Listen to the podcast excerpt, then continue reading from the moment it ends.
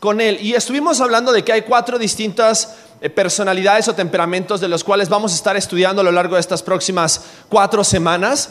Y estos cuatro aspectos de la personalidad o del temperamento son los siguientes. Sanguíneo, colérico, melancólico y flemático. Estuvimos hablando acerca del sanguíneo, algunos nos identificamos con el sanguíneo, pero también tenemos que entender que no solamente eres sanguíneo, es una mezcla de, a lo mejor tu personalidad está hecha a base de cierto porcentaje de sanguíneo, cierto porcentaje de colérico, cierto porcentaje de flemático, y de esa manera nuestra personalidad se va haciendo, se va haciendo. Pero tenemos que entender esto, nacemos con esta personalidad. Nacemos, cada uno de nosotros ha nacido con estas características que nos hacen únicos. Nos hacen únicos. Tal vez sí te identificas con algunas debilidades, con algunas fortalezas y dices, ah, sí, tú y yo podemos ser flemáticos o podemos ser coléricos o podemos ser sanguíneos, pero Dios nos ha creado a cada uno de nosotros únicos.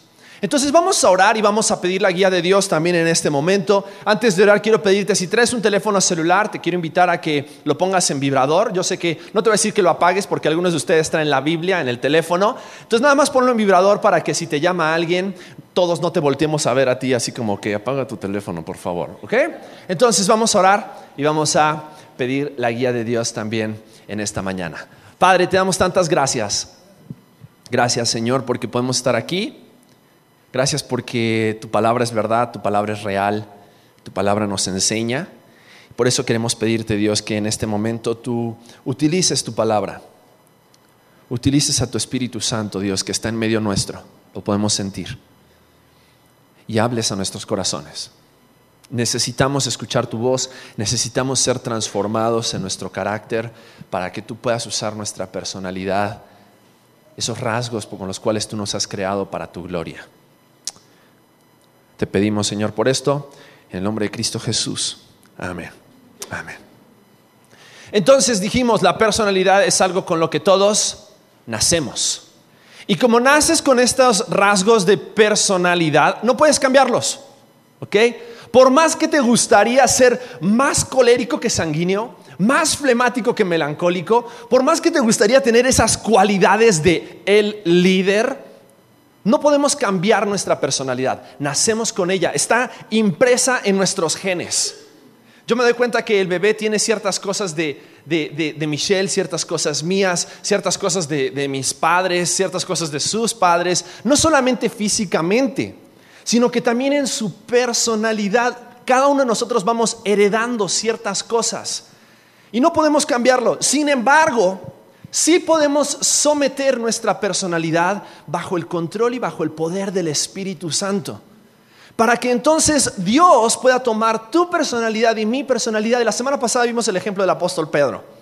Y vimos cómo Pedro era una persona impulsiva, era una persona desenfrenada. ¿No? Decía las cosas en el momento equivocado, hacía las cosas que no tenía que hacer, pero en algunos momentos también vimos cómo Pedro, controlado bajo el poder del Espíritu Santo, Dios lo utilizó con esa boca que él tenía para predicar de una manera que tres mil personas se convirtieron ese día a Cristo. Porque Pedro estuvo dispuesto a someterse bajo el control y el poder del Espíritu Santo. Todos tenemos una personalidad que necesitamos someter bajo el control y el poder del Espíritu Santo de Dios. Dios nos ha dado para eso su Espíritu, para que el Espíritu Santo nos guíe, nos muestre, nos enseñe y a través de eso nosotros podamos estar siendo transformados por Dios para su gloria y para su honra. Entonces entendemos esto, no podemos cambiar nuestra personalidad, pero sí podemos ponerla bajo el control del Espíritu Santo. Ahora, por otro lado, el carácter, y por eso estamos en nuestra serie personalidad versus carácter, porque el carácter es lo que se desprende de la personalidad. ¿Y a qué me refiero con esto? El carácter es moldeado por la influencia, la educación, hábitos, y es la forma en la cual nosotros reaccionamos ante ciertas experiencias. Y vamos a ver, por ejemplo, un ejemplo. La semana pasada estuvimos hablando del sanguíneo, fue la personalidad que, estuvimos analizando. Y como parte de su personalidad, el sanguíneo es franco, ¿no? Dice las cosas como son. Pero a veces en su carácter, el sanguíneo se puede pasar de franco, se puede pasar de honesto. y dice las cosas como son en el momento inadecuado. ¿No? Y de repente el sanguíneo puede agarrar y puede empezar a decir cosas que sí, son la verdad, pero no es necesario decirle todas las verdades a todas las personas en todo momento. Entonces, en su personalidad él es franco, pero en su carácter tiene que ser transformado por el Espíritu Santo. Por eso la palabra de Dios, por ejemplo, nos enseña que la lengua es como un fuego. La lengua puede inflamar, puede incendiar. Por eso tenemos que ponerle freno a nuestra lengua. Por eso en nuestro carácter tenemos que ser transformados por el Espíritu Santo. Porque así puedes tener una lengua súper ágil. Hay algunos que son más ágiles que otros y dicen las cosas ágilmente, verazmente, velozmente. Sin embargo, no siempre es lo mejor. Por eso tenemos que estar dispuestos a ser transformados en nuestro carácter, sometiendo nuestra personalidad bajo el control del Espíritu Santo. Son dos cosas que Dios nos ha dado, personalidad y carácter. Y muchas veces va a haber una lucha, va a haber una lucha constantemente donde por nuestra personalidad queremos excusar cómo reaccionamos. Pero nuestra personalidad y nuestro carácter pueden ser usados y transformados por Dios para su gloria. Amén. Gracias a Dios por eso. Porque yo creo que si no, o sea, muchos de nosotros ya habríamos perdido esperanza acerca de lo que Dios podría llegar a hacer en nuestras vidas. Pero gracias a Dios que nosotros podemos permitir que Él cambie aquellas áreas de nuestro carácter que necesitan ser cambiadas, que Él influya sobre nuestra personalidad, sometidos al Espíritu Santo, Él puede hacer cosas grandes. Así como hizo con Pedro, un sanguíneo cualquiera, un pescador que Dios utilizó para su gloria. Y queremos que Dios te utilice a ti, que Dios me utilice a mí. Por eso necesitamos someternos al control del Espíritu Santo. Vamos a ver una segunda cualidad entonces hoy acerca de la personalidad y vamos a estar viendo acerca del colérico. El colérico. El colérico no es el que tiene cólicos, el flemático no es el que tiene flemas, ¿ok? Vamos a hablar acerca del colérico y vamos a hablar acerca de cómo el colérico también puede ser utilizado por Dios. Y vamos a ver una tabla, como la semana pasada, con las fortalezas y las debilidades del colérico. ¿ok? En cuanto a sus fortalezas, decimos acá que el, colérico es voluntarioso, es esa clásica persona que de repente dices, ¿quién, ¿quién nos puede ayudar con? Yo, el colérico, primero, determinado, independiente, no necesita que le estés diciendo qué hacer, el colérico está buscando siempre oportunidades de hacer cosas. Es optimista, es práctico, es productivo, siempre va a estar evaluando si, lo que está haciendo está trayendo los resultados que él desea tener. Es decisivo, es líder y es confiable. Porque a quien no le gusta estar al lado de una persona que tiene claro a dónde quiere ir, sabe cómo va a llegar a ese lugar y entonces solamente, bueno, pues yo te acompaño, ¿no? O sea, porque me siento inseguro muchas veces de mi propia personalidad. Ahora, dentro de sus debilidades, el colérico es iracundo, es cruel, es sarcástico, es dominante, es desconsiderado, es orgulloso, es autosuficiente, no es emocional. Es una persona que se guía en base a la lógica, no se guía en base a las emociones y también es astuto. Ahora, algunos yo sé que tal vez en este momento están en conflicto porque dicen, espera, pero si yo me identificaba con el sanguíneo y ahora me identifico con el colérico, entonces ¿cómo funciona? Bueno, recuerdan, hay ciertos porcentajes que podemos pertenecer del sanguíneo y del colérico. El sanguíneo y el colérico son los extrovertidos. ¿okay? Eh, por eso hay muchas personas dentro del psicoanálisis que dicen que en realidad no son cuatro, sino que son dos personalidades, el extrovertido y el introvertido, porque el sanguíneo y el colérico son muy parecidos, aunque ciertas debilidades son las fortalezas de uno y ciertas fortalezas del otro son las debilidades del otro. Entonces, por eso muchas veces la personalidad se puede complementar una con la otra. Antes de hablar acerca del colérico de la Biblia, el personaje colérico de la Biblia que vamos a estar estudiando en esta mañana, Quisiera que analicemos bien estas cualidades. El colérico, y ahí les, voy les, quiero leer unas cosas aquí acerca del colérico. El colérico es un activista práctico. Siempre está buscando la forma más sencilla y efectiva de hacer las cosas. Su voluntad es muy fuerte. es optimista y es un líder nato. Es una de esas personas que son líderes. Su mente está llena de ideas y la mayoría de las veces lleva a cabo lo que se propone. Es un extrovertido como el sanguíneo, pero en una menor intensidad. A pesar de ser tan productivo, tiene debilidades que a veces lo llevan a, no ser tan efectivo porque tiene una tendencia a ser autosuficiente y por lo tanto es una persona que le cuesta delegar. Es una persona que dice, yo sé cómo hacer las cosas, prefiero hacerlas yo antes que perder el tiempo enseñándole a alguien más a que las haga. Le cuesta delegar. No solamente por ser eh, autosuficiente le cuesta delegar, sino que también fácilmente es impetuoso, duro y cruel cuando tal vez otras personas no pueden llevar a cabo las cosas como Él las hace. Nadie tan cortante y sarcástico como el colérico. ¿Ok? El colérico va a ser una persona cortante, tajante, fuerte. Los coléricos son buenos supervisores, generales, constructores, revolucionarios, políticos y organizadores. Y ya están empezando a codear al de al lado, ya los vi. Hay ciertas cualidades acerca del colérico que son buenas, sus fortalezas, pero también dentro de sus debilidades, el colérico, y, y si estudiamos la historia, el colérico son aquellos dictadores de la historia, son aquellos asesinos de la historia. Ellos han sido personas coléricas, personas que se les metió una idea en la cabeza y dijeron, lo tengo que llevar a cabo y nada los detenía. Si era conquistar media Europa, conquistar el mundo entero, nada los detenía. ¿Por qué? Porque era parte también de su personalidad al querer ellos ir construyendo su ego. Porque el colérico, decíamos recién aquí, es una persona que se siente autosuficiente. Es una persona que cree que no necesita de nadie más, no va a buscar consejo, sino que su consejo, sus ideas son las mejores. Ahora, la Biblia nos enseña el ejemplo de un colérico transformado, que es el apóstol Pablo. El apóstol Pablo fue una persona que fue un líder nato. La gente lo seguía. Lugar, ciudad donde él iba, él empezaba una iglesia. Y la gente se juntaba con él, pero hay ciertas cualidades del apóstol Pablo que podemos ver antes de Cristo y después de Cristo. La Biblia nos permite verlas. Y me gustaría que al verlas no vamos a hablar acerca de todas las debilidades y todas las fortalezas de cada uno de, de, las personalidades, pero sí me gustaría que estemos analizando algunas, porque en estas es donde generalmente más se evidencia cuando una persona no está bajo el control del Espíritu Santo o cuando sí está bajo el control del Espíritu Santo. El mejor ejemplo entonces que podemos encontrar es Pablo. Pisaba fuerte.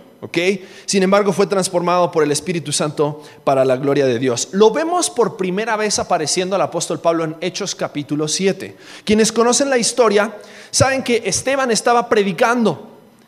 Esteban había sido elegido como uno de los diáconos de la primera iglesia. Era una persona que servía en esta primera iglesia. Y Esteban en esta primera iglesia no solamente Dios lo utilizó como para servir las mesas, sino que Dios de repente también con su Espíritu Santo lo llenó del Espíritu Santo y lo utilizó para predicar un mensaje de arrepentimiento y de confrontación para los líderes religiosos increíble. Esa historia está en Hechos capítulo 7 para que después la puedas leer. Pero a partir de los versículos 54 al 58 vemos que aparece el apóstol Pablo. En el versículo 54 dice que estos líderes religiosos, oyendo estas cosas, se enfurecían en sus corazones y crujían los dientes contra él. No les gustó el mensaje. Así como a muchos, a veces, cada domingo. Porque muchas veces cuando nos dicen las cosas como son, cuando nos dicen acerca de pecados que tenemos que dejar, cuando nos dicen acerca de actitudes que tenemos que cambiar, cuando nos dicen acerca de disciplinas que tenemos que hacer, específicamente aquí, cuando Esteban les dijo, ustedes crucificaron al Hijo de Dios y no se han arrepentido todavía de sus pecados. Dice que los líderes religiosos se enfurecieron, se enfurecieron y dijeron, no, no nos gusta la prédica, no nos gusta, no nos gusta. Y en el versículo 58 la historia nos cuenta que después de que Esteban vio una visión, dice que los líderes judíos lo sacaron de la ciudad y lo apedrearon, no sin antes poner las ropas de Esteban a los pies de un joven, dice la Biblia, llamado ¿qué? Saulo. Saulo. Y sabes, este joven Saulo, este joven Saulo era el apóstol Pablo, antes de conocer a Jesucristo. Y sabes, este joven al cual los líderes religiosos miraban y en, cierta forma con esta actitud ellos buscaron su aprobación, fue un líder que religiosamente era una persona capacitada. Y era una persona que buscaba a los discípulos para matarlos. Pero era una persona dedicada, disciplinada, entregada a cumplir su misión. Dice después también Hechos capítulo 8 que los apóstoles respiraban amenazas de parte del apóstol Pablo porque él estaba determinado a cumplir su misión, que en su entendimiento de lo que era el plan de Dios para su vida, él pensaba que era lo que tenía que hacer. Ese es el apóstol Pablo, un colérico. Antes de Cristo, una persona cruel, una persona perseguidora de la iglesia. Y un consejo para los coléricos, el primer consejo que quiero darte para, para los coléricos es el siguiente. Cambia la crueldad por bondad cuando tú te sometes bajo el poder del Espíritu Santo. El Espíritu Santo tiene la capacidad de cambiar toda tu crueldad por la bondad de Dios. Porque este mismo apóstol Pablo, en Hechos capítulo 26, versículos 9 al 11, mira lo que él confiesa. Él confiesa en los versículos 9 al 11, dice, yo ciertamente había creído mi deber hacer muchas cosas contra quién? Contra el nombre de Jesús de Nazaret. El apóstol Pablo está diciendo, yo creía que eso era lo correcto. Yo creía que esa era mi misión. Lo cual también dice, hice en Jerusalén. Yo encerré en cárceles a muchos de los santos, habiendo recibido poderes de los principales sacerdotes. Y cuando los mataron, yo di mi voto.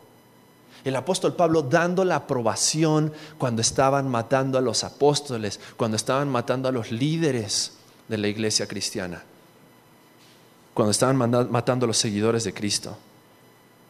Dice, y muchos y muchas veces castigándolos en todas las sinagogas. Los forcé a blasfemar y enfurecidos sobremanera contra ellos, los perseguí hasta en las ciudades extranjeras. Ese era el apóstol Pablo antes de Cristo. ¿A quién te recuerda? ¿No te recuerda a un líder alemán que estaba persiguiendo una raza superior? Que persiguió a los judíos por toda Europa, tratando de eliminarlos, tratando, dice el apóstol Pablo, yo era así. Este es parte de mi personalidad, eh, nada lo detenía. Por eso Dios se tuvo que encontrar con el apóstol Pablo y es muy interesante. A mí me gusta ver algunos detalles acerca de la Biblia, porque Dios lo bajó de su caballo. Dios le demostró al apóstol Pablo cuando se encuentra con Jesús, el apóstol Pablo dice que la luz de Cristo, porque él se encontró con Cristo en ese momento, fue tan fuerte y resplandeciente que él cayó de su caballo. Esa personalidad colérica, exaltada, autosuficiente, se humilló y se postró delante de Jesucristo. Y ese encuentro con Jesucristo cambió la crueldad de un hombre por la bondad de Dios. ¿Cómo podemos ver eso? Mira lo que dice Hechos capítulo 20, versículo 31. Y el apóstol Pablo hablándole a las iglesias dice, por tanto dice, velad, acordándoos que por tres años de noche y de día no he cesado de amonestar con qué. Espérame, ¿no era el, el, el perseguidor de la iglesia?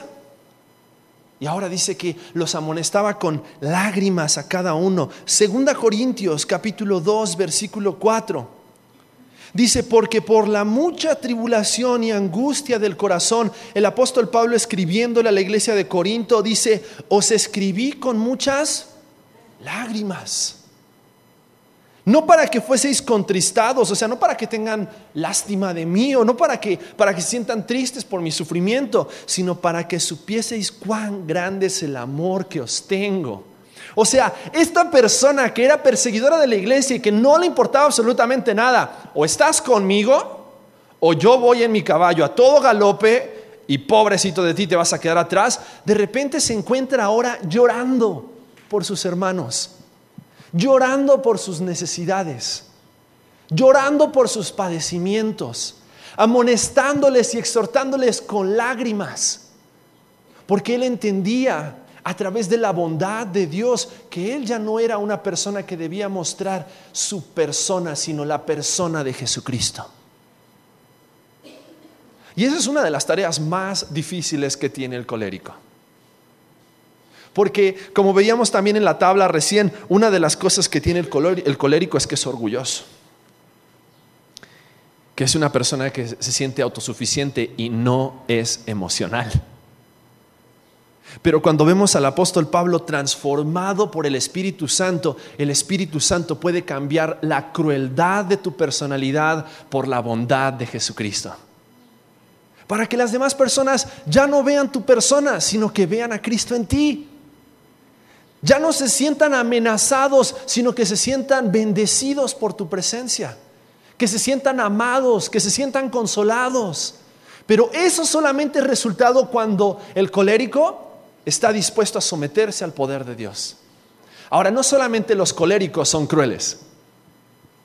Hay muchos que no por nuestra personalidad, sino que por nuestro carácter podemos llegar a ser crueles. Podemos llegar a ser muy críticos. Podemos llegar a ser muy hirientes. Podemos llegar de dejar de, de ver a las demás personas como seres humanos que tienen sentimientos y emociones y podemos llegar a ser crueles. Cuando vemos en el ejemplo del apóstol Pablo que, que Dios quiere que seamos bondadosos, que seamos generosos con las demás personas.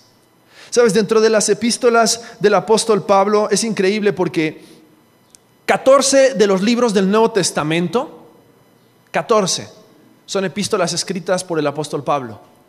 Y en cada una de estas, el apóstol Pablo siempre exhorta y enseña a la iglesia a amarse los unos a los otros, a perdonarse los unos a los otros, a sobrellevar las cargas los unos de los otros, a consolarse los unos a los otros. Ahora, perdón, pero eso no es normal de un colérico.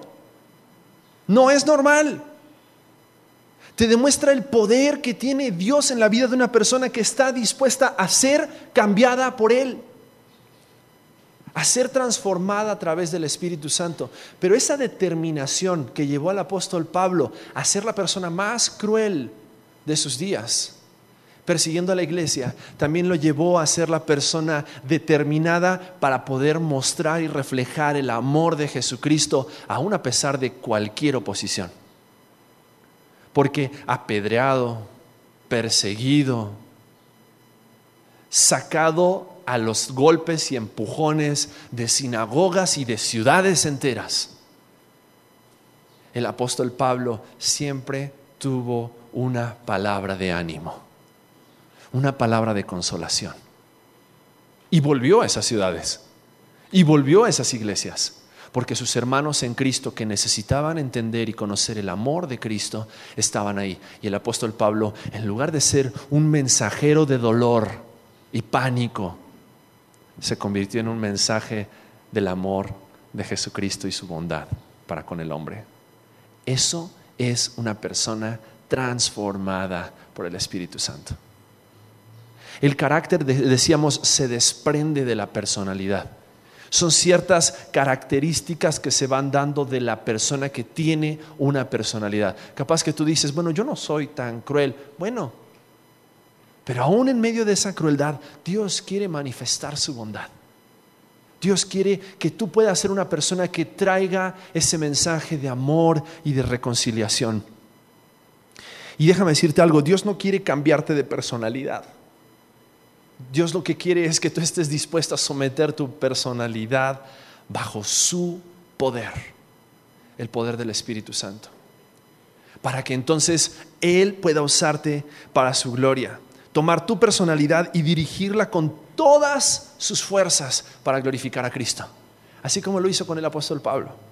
Pero no solamente el Espíritu Santo puede cambiar la crueldad por bondad, sino que también el Espíritu Santo puede aprovechar de tu fuerza de voluntad, que es otra de las características de un colérico. El colérico tiene muchísima fuerza de voluntad. Cuando todas las demás personas dicen, no vas a poder, el colérico dice, sí puedo. Y el colérico dice, sí lo voy a hacer, sí lo voy a lograr. No, pero estás loco, ¿cómo le vas a hacer? El, el, colérico tiene una fuerza de voluntad increíble. Una vez que determina que hay ciertas cosas que él quiere hacer, las hace. Y es uno de los aspectos más positivos de esta personalidad. Pero también es algo muy peligroso porque el colérico puede llegar a pensar que es su determinación lo que logra el éxito. Pero tenemos que ver cómo también el Espíritu Santo quiere aprovechar nuestra fuerza de voluntad. Mira lo que dice 1 Corintios, si tienes tu Biblia, busca 1 Corintios capítulo 9 versículos 24 al 27. Si no, igual los versículos van a aparecer en la pantalla. El apóstol Pablo describe este aspecto de su personalidad con esta ilustración. Cuando dice, habla acerca de los atletas, habla acerca de los corredores. Y dice, ¿no sabéis que los que corren en el estadio, todos a la verdad corren, pero uno solo se lleva el premio? Corred de tal manera que lo obtengáis. O sea, el apóstol Pablo no decía, pues corre a ver si llegas en segundo o tercer lugar. No, no, no, dice, corre como para ganar el premio. Corre como para ganar ese primer lugar. Versículo 25, todo aquel que lucha, de todo se abstiene. Ellos, a la verdad, para recibir una corona corruptible, pero nosotros una incorruptible.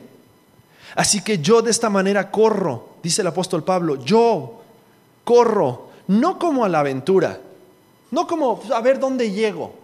No, el apóstol Pablo tenía bien claro qué era lo que quería hacer. Él dice, de esta manera peleo, no como quien golpea el aire, sino que golpeo mi cuerpo y lo pongo en servidumbre, no sea que habiendo sido heraldo para otros, yo mismo venga a ser eliminado.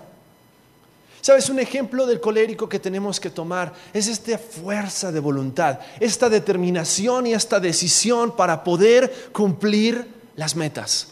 Y específicamente aquí el apóstol Pablo, la meta más importante que él tenía en su vida, él decía, yo no quiero llegar a ser descalificado.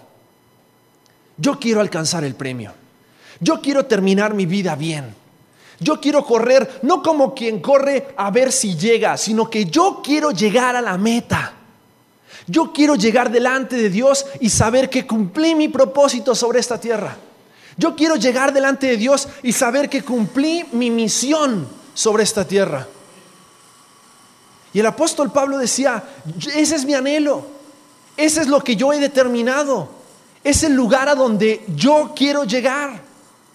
Y por eso el apóstol Pablo decía, yo no corro como la aventura, sino que golpeo mi cuerpo. Y sabes, eso nos habla acerca de algunos aspectos que nosotros debemos de tener en cuenta cuando como creyentes, como hijos de Dios, nosotros tenemos que ser disciplinados. Y aquí el apóstol Pablo decía, no voy a permitir que mi cuerpo me debilite y no me permita llegar al final de la carrera sino que el apóstol Pablo decía, estoy dispuesto a someterme a una rigurosa disciplina, rigurosa disciplina. ¿Para qué? Para que yo mismo no venga a ser descalificado. A mí me da risa muchas veces algunas personas que, que tal vez, qué bueno que tienen ganas de correr una maratón, qué bueno que tienen ganas de correr un 10 kilómetros, pero no tienen el entrenamiento necesario. Entonces, está bien, todo sea por hacer ejercicio, pero van a los 10 kilómetros y van caminando. No sé si han visto la maratón que se hace aquí en Querétaro y hay algunos que van disfrazados, van caminando. Algunos, no sé, van tomando coca y tú dices, o sea, estás 10 kilómetros y vas tomando tu coca. Es ilógico. No puedes esperar llegar en primer lugar acá con tu coca y, cotorreando con los cuates. No es posible.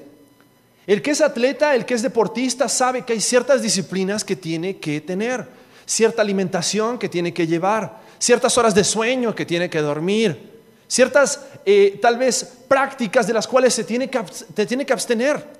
¿Para qué? Para poder lograr llegar a la meta y no, no llegar en cualquier lugar.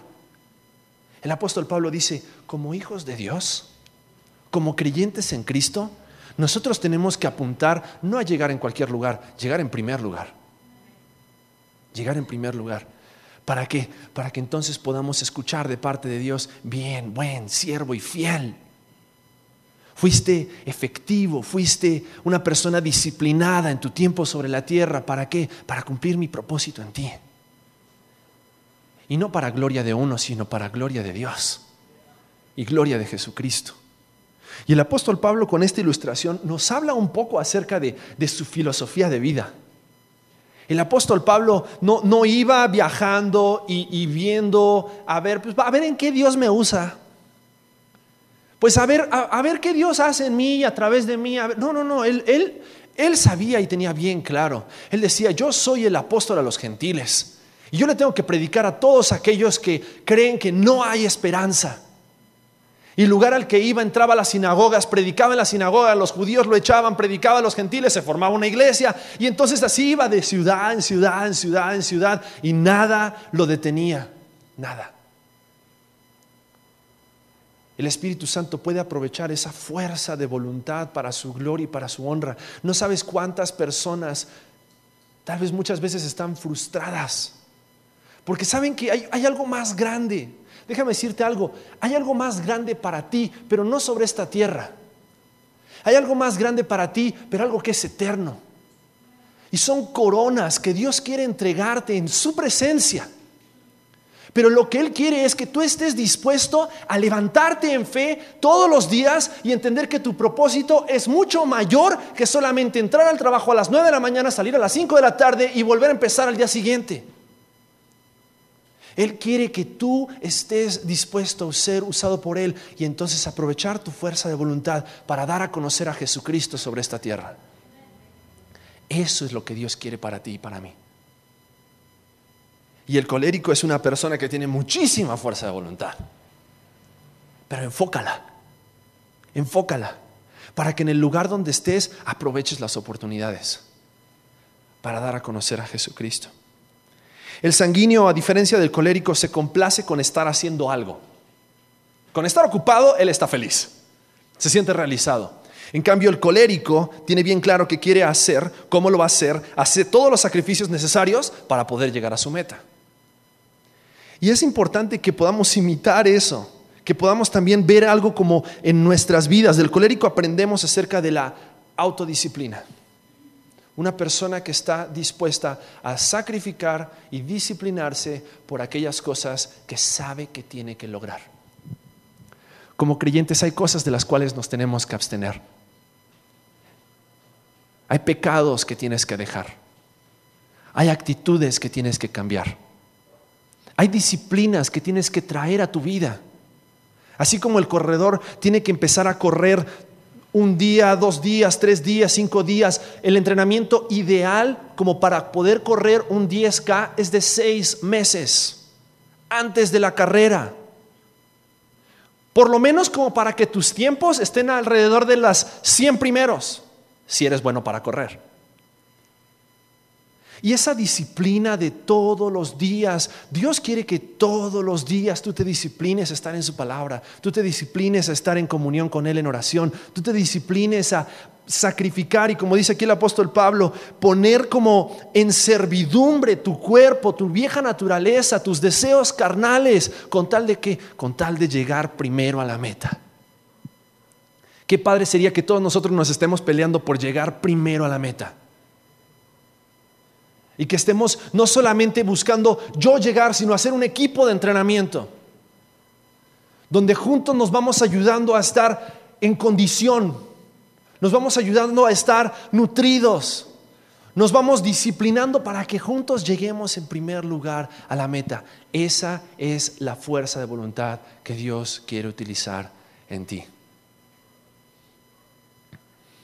La disciplina y la constancia son cualidades que como creyentes debemos enseñarnos a seguir. No puedes seguir cambiando de pareja. Trabaja en tu matrimonio. Trabaja en tu matrimonio. Disciplínate. Disciplínate. Sométete al poder de Espíritu Santo. Y vas a ver cómo Dios va a empezar a hacer cosas fuertes y poderosas en tu vida.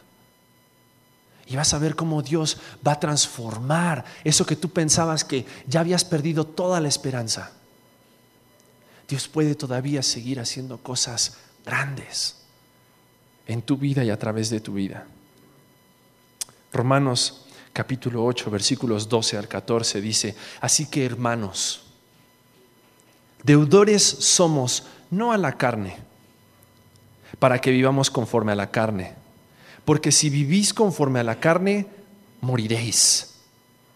Mas si por el Espíritu hacéis morir las obras de la carne, viviréis. Porque todos los que son guiados por el Espíritu de Dios, estos son hijos de Dios. Disciplina. Constancia. Muere a la carne, muere a tus deseos para poder vivir para Cristo. Y entonces poder ser usado por Dios. Y una última cualidad, y con esto terminamos. Confía en el poder del Espíritu Santo. Decíamos que una de las, una de las debilidades del, del colérico es una persona que se considera autosuficiente. Es una persona que rápidamente se puede olvidar que necesita de Dios. Es una persona que rápidamente se puede olvidar de que es débil. Y entonces comienza a luchar en sus fuerzas, comienza a correr en sus fuerzas. Por eso el apóstol Pablo también decía, tengo un mensajero de Satanás en mi cuerpo que me recuerda que soy débil y entonces en Dios soy fuerte. Porque todos nosotros, no solamente por ser coléricos, sino por ser seres humanos, muchas veces creemos que no necesitamos de Dios. Creemos que no necesitamos de Cristo. Pero es necesario que nosotros entendamos que necesitamos confiar en el poder del Espíritu Santo y en su presencia para entonces ser capaces de poder tener victoria sobre nuestras debilidades y de poder entonces ser esos hombres y mujeres que Dios quiere hacer.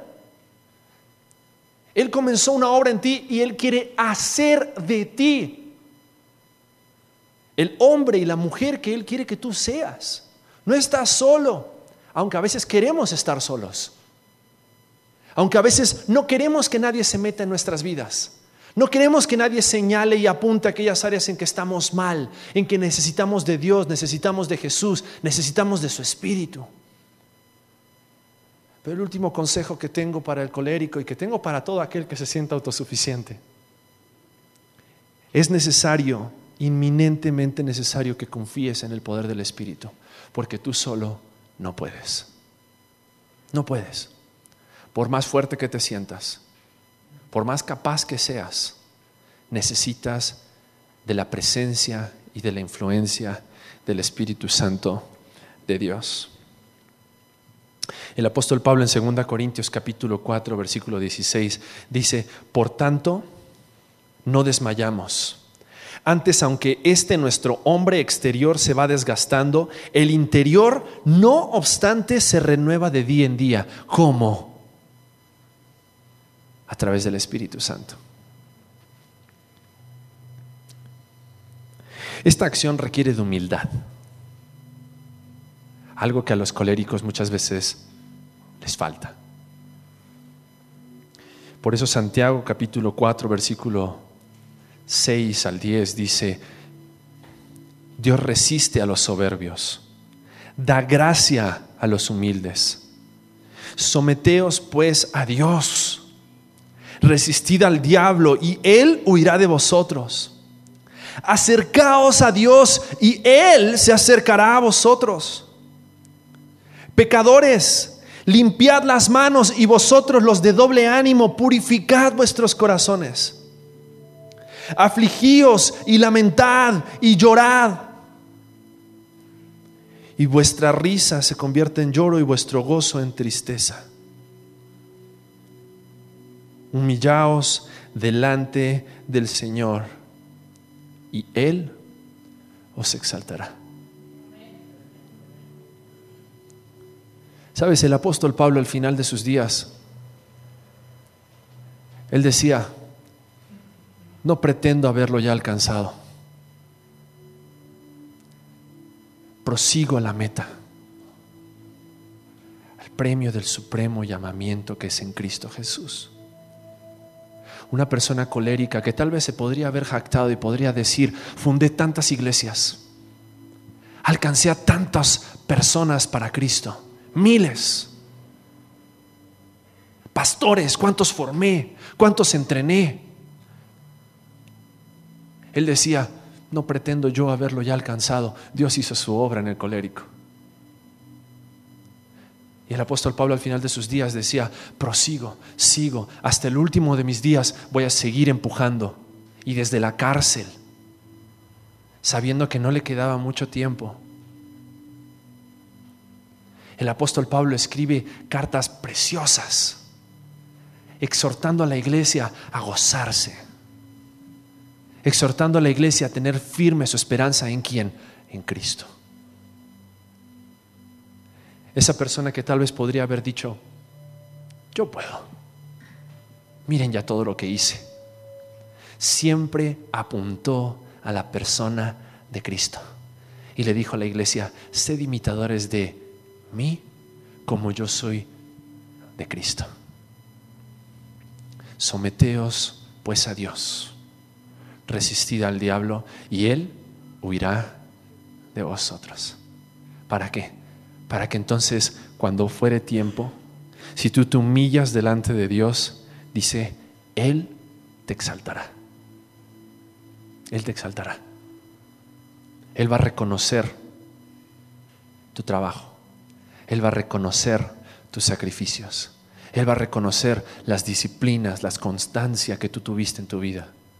Él va a reconocer que te humillaste para que no seas tú el que brille, sino la luz de Jesucristo en ti. Y entonces poder recibir de parte de Dios esas coronas, esos premios por haber llegado a la meta, por haber sido obedientes al llamamiento que tenemos en Cristo Jesús. Quiero invitarte a que cierres tus ojos. Y así con tus ojos cerrados, quiero hacerte una última exhortación.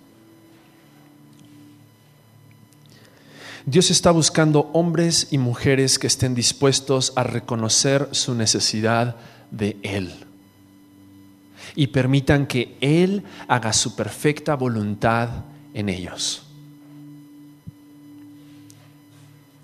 No permitas que tu orgullo, que tu carácter, arruine lo que Dios quiere hacer en ti y a través de ti. Él quiere que humilles esa personalidad delante de Él, la pongas a sus pies, para que entonces Él pueda tomarla, transformarla y usarla para su gloria.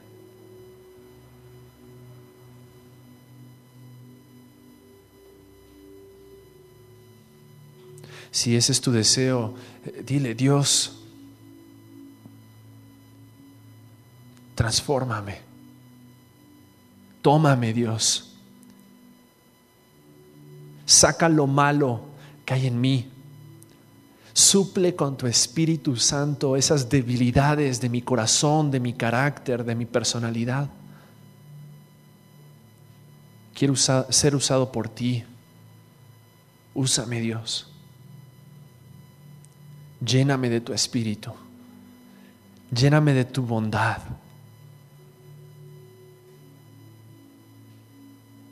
Ayúdame a ser disciplinado, a alejarme de aquellas cosas que me hacen más lento en esta carrera, para poder correr libremente y alcanzar el premio.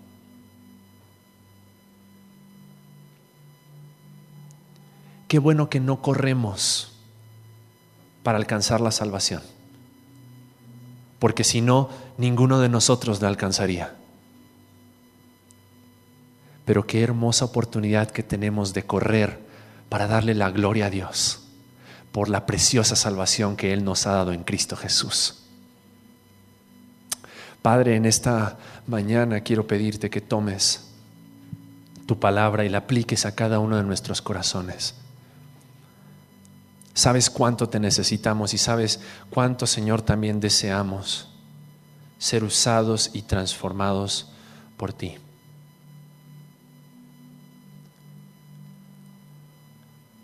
Gracias, Dios, por la obra que estás haciendo en cada corazón, en cada persona.